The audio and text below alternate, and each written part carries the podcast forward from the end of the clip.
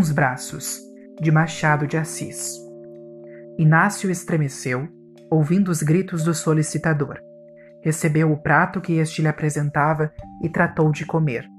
Debaixo de uma trovoada de nomes: malandro, cabeça de vento, estúpido, maluco. Onde anda que nunca ouve o que lhe digo? Hei de contar tudo a seu pai, para que lhe sacuda a preguiça do corpo com uma boa vara de marmelo, ou um pau. Sim, ainda pode apanhar, não pense que não. Estúpido, maluco. Olhe que lá fora é isto mesmo que você vê aqui, continuou, voltando-se para Dona Severina, senhora que vivia com ele maritalmente há anos. Confunde meus papéis todos, erra as casas, vai ao escrivão em vez de ir a outro, troca os advogados, é o diabo. É o tal sono pesado e contínuo. De manhã é o que se vê. Primeiro que acorde, é preciso quebrar-lhe os ossos. Deixe. Amanhã hei de acordá-lo a pau de vassoura. Dona Severina tocou-lhe no pé, como pedindo que acabasse. Borges espeitorou ainda alguns impropérios e ficou em paz com Deus e os homens. Não digo que ficou em paz com os meninos, porque o nosso Inácio não era propriamente menino. Tinha 15 anos feitos e bem feitos. Cabeça inculta, mas bela, olhos de rapaz que sonha, que adivinha, que indaga, que quer saber e não acaba de saber nada. Tudo isso posto sobre um corpo não destituído de graça, ainda que mal vestido. O pai é barbeiro na Cidade Nova, e polo de agente, escrevente, ou que quer que era, do solicitador Borges, com esperança de vê-lo no fórum, porque lhe parecia que os procuradores de causas ganhavam muito. Passava-se isto na Rua da Lapa em 1870. Durante alguns minutos não se ouviu mais que o tinir dos talheres e o ruído da mastigação. Borges abarrotava-se de alface e vaca. Interrompia-se para virgular a oração com um golpe de vinho e continuava logo calado. Inácio ia comendo devagarinho, não ousando levantar os olhos do prato, nem para colocá-los onde eles estavam no momento em que o terrível Borges o descompôs. Verdade é que seria agora muito arriscado. Nunca ele pôs os olhos nos braços de Dona Severina, que se não esquecesse de si e de tudo. Também a culpa era antes de Dona Severina em trazê-los assim, nus, constantemente. Usava mangas curtas em todos os vestidos de casa, meio palmo abaixo do ombro, Dali em diante ficavam-lhe os braços à mostra. Na verdade, eram belos e cheios, em harmonia com a dona, que era antes grossa que fina e não perdiam a cor nem a maciez por viverem ao ar.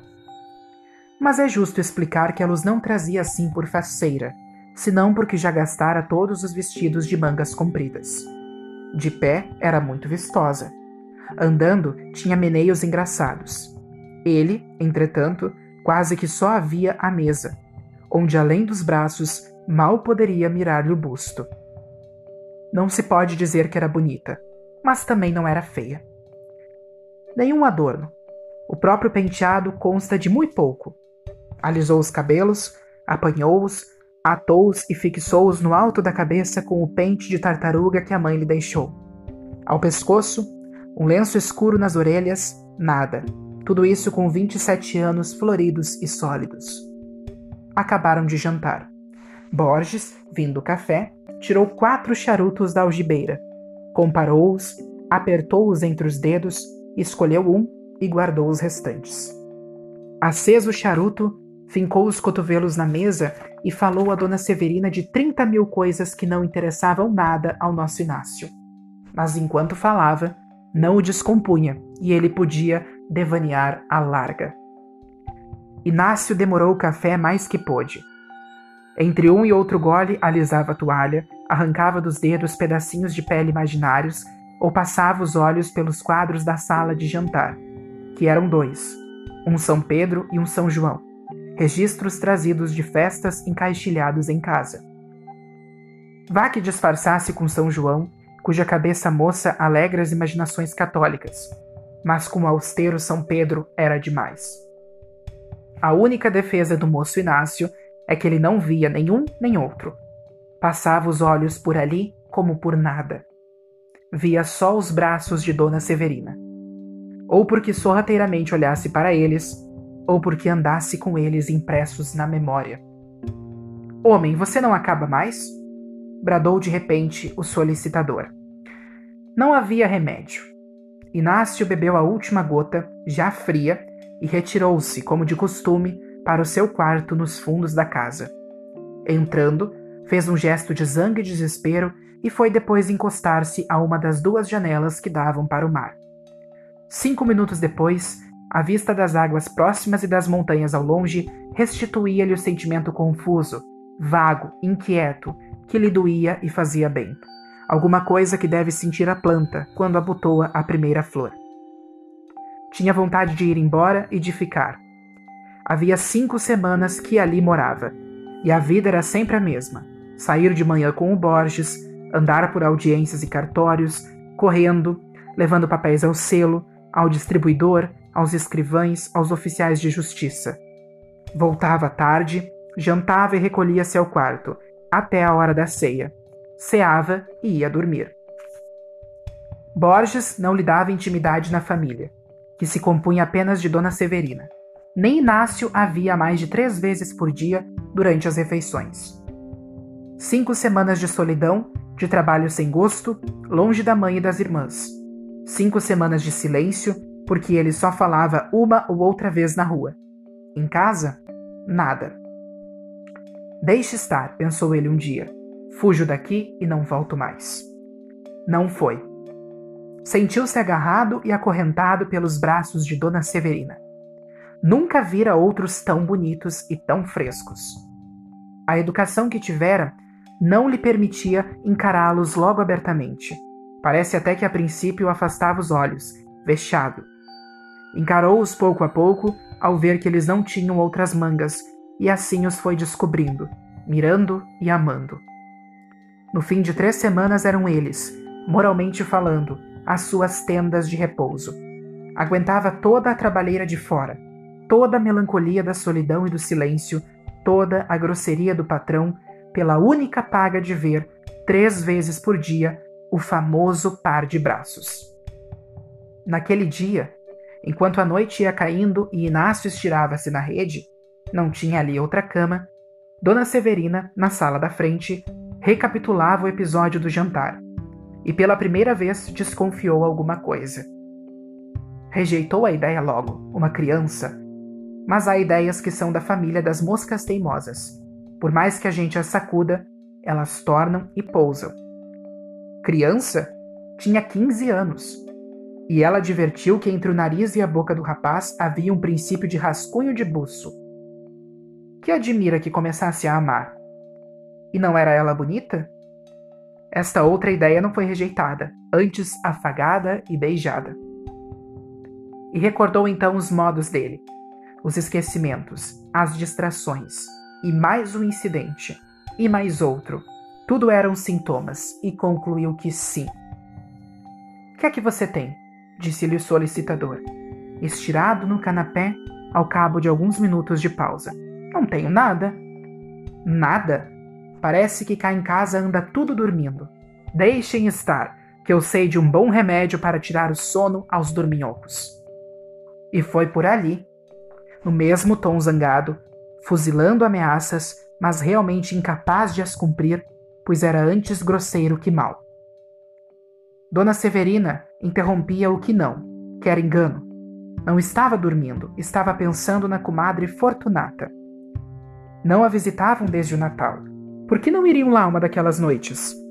Borges redarguia que andava cansado. Trabalhava como um negro. Não estava para visitas de parola. E descompôs a comadre. Descompôs o compadre, descompôs o afilhado, que não ia ao colégio com 10 anos. Ele, Borges, com 10 anos, já sabia ler, e escrever e contar. Não muito bem, é certo, mas sabia. 10 anos. Havia de ter um bonito fim vadio e o covado e meio nas costas. A tarimba é que viria ensiná-lo. Dona Severina apaziguava-o com desculpas, a pobreza da comadre, o caiporismo do compadre e fazia-lhe carinhos, a medo que eles podiam irritá-lo mais. A noite caíra de todo. Ela ouviu o clique do lampião do gás da rua, que acabavam de acender e viu o clarão dele nas janelas da casa fronteira. Borges, cansado do dia, pois era realmente um trabalhador de primeira ordem, foi fechando os olhos e pegando no sono, e deixou-a só na sala, às escuras, consigo e com a descoberta que acaba de fazer. Tudo parecia dizer à dama que era verdade, mas essa verdade, desfeita a impressão do assombro, trouxe-lhe uma complicação moral que ela só conheceu pelos efeitos, não achando meio de discernir o que era. Não podia entender-se nem equilibrar-se. Chegou a pensar em dizer tudo ao solicitador, e ele que mandasse embora o fedelho. Mas que era tudo? Aqui estacou. Realmente, não havia mais que suposição, coincidência e possivelmente ilusão. Não, não, ilusão não era. E logo recolhia os indícios vagos, as atitudes do mocinho, o acanhamento, as distrações, para rejeitar a ideia de estar enganada. Daí a pouco, capciosa natureza, refletindo que seria mal acusá-lo sem fundamento, admitiu que se iludisse, para o único fim de observá-lo melhor e averiguar bem a realidade das coisas. Já nessa noite, Dona Severina mirava por baixo dos olhos os gestos de Inácio. Não chegou a achar nada, porque o tempo do chá era curto e o rapazinho não tirou os olhos da xícara. No dia seguinte pôde observar melhor, e nos outros otimamente. Percebeu que sim, que era amada e temida, amor adolescente virgem retido pelos liames sociais e por um sentimento de inferioridade que o impedia de reconhecer-se a si mesmo. Dona Severina compreendeu que não havia recear nenhum desacato e concluiu que o melhor era não dizer nada ao solicitador. Poupava-lhe um desgosto e outro à pobre criança. Já se persuadia bem que ele era criança, e assentou de o tratar tão secamente como até ali, ou ainda mais. E assim fez. Inácio começou a sentir que ela fugia com os olhos, ou falava áspero, quase tanto como o próprio Borges. De outras vezes, é verdade que o tom da voz saía brando e até meigo, muito meigo, assim como o olhar geralmente esquivo, tanto errava por outras partes, que para descansar vinha pousar na cabeça dele. Mas tudo isso era curto. Vou-me embora, repetia ele da rua como nos primeiros dias. Chegava à casa e não se ia embora. Os braços de Dona Severina fechavam-lhe um parênteses no meio do longo e fastidioso período da vida que levava. E essa oração intercalada trazia uma ideia original e profunda, inventada pelo céu unicamente para ele deixava-se estar e ia andando. Afinal, porém, teve de sair, e para nunca mais. Eis aqui como e por quê. Dona Severina tratava-o desde alguns dias com benignidade. A rudeza da voz parecia acabada. E havia mais do que brandura, havia desvelo e carinho. Um dia recomendava-lhe que não apanhasse ar, outro que não bebesse água fria depois do café quente conselhos, lembranças, cuidados de amiga e mãe, que lhe lançaram na alma ainda maior inquietação e confusão. Inácio chegou ao extremo de confiança de rir um dia à mesa, coisa que jamais fizera. E o solicitador não o tratou mal dessa vez, porque era ele que contava um caso engraçado, e ninguém pune a outro pelo aplauso que recebe.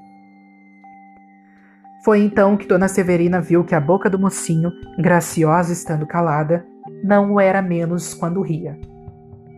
A agitação de Inácio ia crescendo, sem que ele pudesse acalmar-se nem entender-se. Não estava bem em parte nenhuma. Acordava de noite pensando em Dona Severina.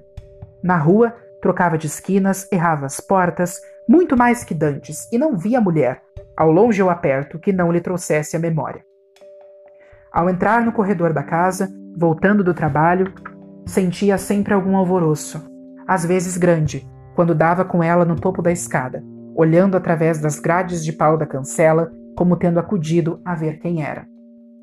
Um domingo, nunca ele esqueceu esse domingo, estava só no quarto, à janela, virado para o mar, que lhe falava a mesma linguagem obscura e nova de Dona Severina. Divertia-se em olhar para as gaivotas que faziam grandes giros no ar, ou pairavam em cima d'água, ou avoaçavam somente. O dia estava lindíssimo. Não era só um domingo cristão, Era um imenso domingo universal. Inácio passava-os todos ali no quarto ou à janela, ou relendo um dos três folhetos que trouxera consigo, contos de outros tempos, comprados a tostão, debaixo do passadiço do Largo do Passo. Eram duas horas da tarde. Estava cansado, dormira mal à noite, depois de haver andado muito na véspera. Estirou-se na rede, pegou em um dos folhetos, a Princesa Magalona, e começou a ler. Nunca pôde entender por que é que todas as heroínas dessas velhas histórias tinham a mesma cara e talha de Dona Severina. Mas a verdade é que os tinham. Ao cabo de meia hora deixou cair o folheto e pôs os olhos na parede, donde cinco minutos depois viu sair a dama dos seus cuidados. O natural era que se espantasse, mas não se espantou. Embora com as pálpebras cerradas, viu-a desprender-se de todo, parar, sorrir e andar para a rede. Era ela mesma. Eram os seus mesmos braços. É certo, porém, que Dona Severina tanto não podia sair da parede, dado que houvesse ali porta ou rasgão, que estava justamente na sala da frente, ouvindo os passos do solicitador que descia as escadas. Ouviu-o descer, foi à janela vê-lo sair e só se recolheu quando ele se perdeu ao longe, no caminho da Rua das Mangueiras.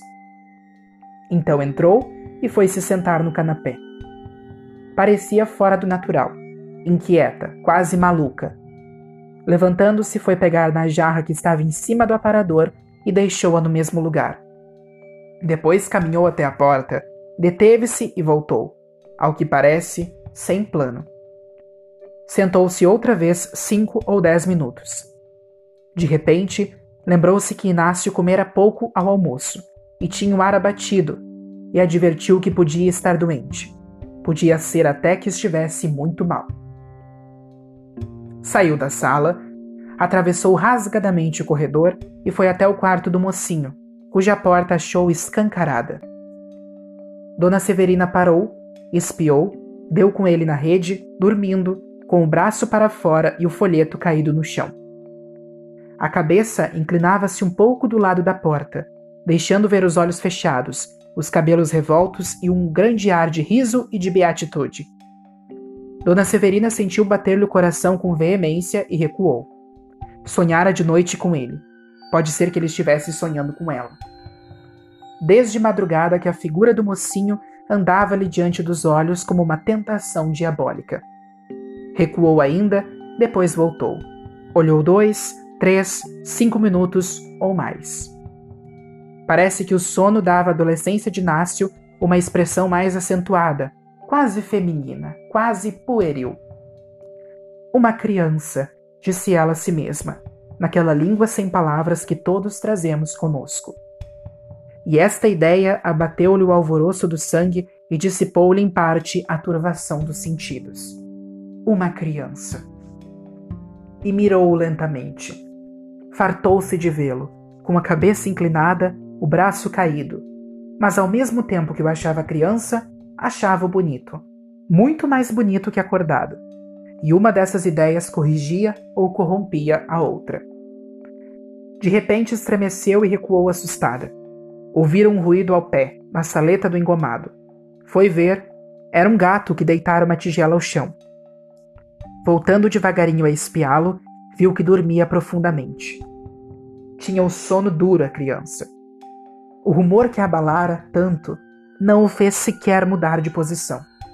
E ela continuou a vê-lo dormir. Dormir e talvez sonhar. Que não possamos ver os sonhos uns dos outros. Dona Severina ter-se-ia visto a si mesma na imaginação do rapaz. Ter-se-ia visto diante da rede, risonha e parada, depois inclinar-se, pegar-lhe nas mãos, levá-las ao peito, cruzando ali os braços, os famosos braços. Inácio, namorado deles, ainda assim ouvia as palavras dela, que eram lindas, cálidas, principalmente novas, ou pelo menos pertenciam a algum idioma que ele não conhecia, posto que o entendesse. Duas, três e quatro vezes a figura esvaía-se, para tornar logo, vindo do mar ou de outra parte, entre gaivotas ou atravessando o corredor com toda a graça robusta de que era capaz. E tornando, inclinava-se. Pegava-lhe outra vez das mãos e cruzava ao peito os braços, até que, inclinando-se ainda mais, muito mais, abrochou os lábios e deixou-lhe um beijo na boca. Aqui o sonho coincidiu com a realidade, e as mesmas bocas uniram-se na imaginação e fora dela. A diferença é que a visão não recuou, e a pessoa real tão depressa cumprira o gesto como fugiu até a porta, vexada e medrosa. Dali passou à sala da frente, aturdida do que fizera, sem olhar fixamente para nada. Afiava o ouvido e até o fim do corredor a ver se escutava algum rumor que lhe dissesse que ele acordara. E só depois de muito tempo é que o medo foi passando. Na verdade, a criança tinha o sono duro, nada lhe abria os olhos, nem os fracassos contíguos, nem os beijos de verdade. Mas se o medo foi passando, o vexame ficou e cresceu. Dona Severina não acabava de crer que fizesse aquilo. Parece que embrulhara os seus desejos na ideia de que era uma criança namorada que ali estava sem consciência nem imputação. E meia mãe, meia amiga, inclinara-se e beijaram. Fosse como fosse, estava confusa, irritada, aborrecida, mal consigo e mal com ele. O medo de que ele podia estar fingindo que dormia apontou-lhe na alma e deu-lhe um calefrio. Mas a verdade é que dormiu ainda muito e só acordou para jantar. Sentou-se à mesa lépido. Conquanto achasse Dona Severina calada e severa, e o solicitador tão ríspido como nos outros dias, nem a rispidez de um, nem a severidade da outra podiam dissipar-lhe a visão graciosa que ainda trazia consigo, ou amortecer-lhe a sensação do beijo. Não reparou que Dona Severina tinha um chale que lhe cobria os braços. Reparou depois, na segunda-feira e na terça-feira também, e até sábado, que foi o dia em que Borges mandou dizer ao pai que não podia ficar com ele. E não o fez zangado, porque o tratou relativamente bem e ainda lhe disse a saída: quando precisar de mim para alguma coisa, procure-me. Sim, senhor. A senhora Dona Severina está lá para o quarto, com muita dor de cabeça. Vem amanhã ou depois despedir-se dela. Inácio saiu sem entender nada. Não entendia a despedida, nem a completa mudança de Dona Severina, em relação a ele, nem o chale, nem nada. Estava tão bem, falava-lhe com tanta amizade, como é que, de repente. Tanto pensou que acabou supondo de sua parte algum olhar indiscreto, alguma distração que a ofendera. Não era outra coisa. E daqui a cara fechada e o chale que cobria os braços tão bonitos. Não importa. Levava consigo o sabor do sonho. E através dos anos, por meio de outros amores, mais efetivos e longos, nenhuma sensação achou nunca igual a daquele domingo, na Rua da Lapa, quando ele tinha 15 anos. Ele mesmo exclama às vezes, sem saber que se engana. E foi um sonho. Um simples sonho.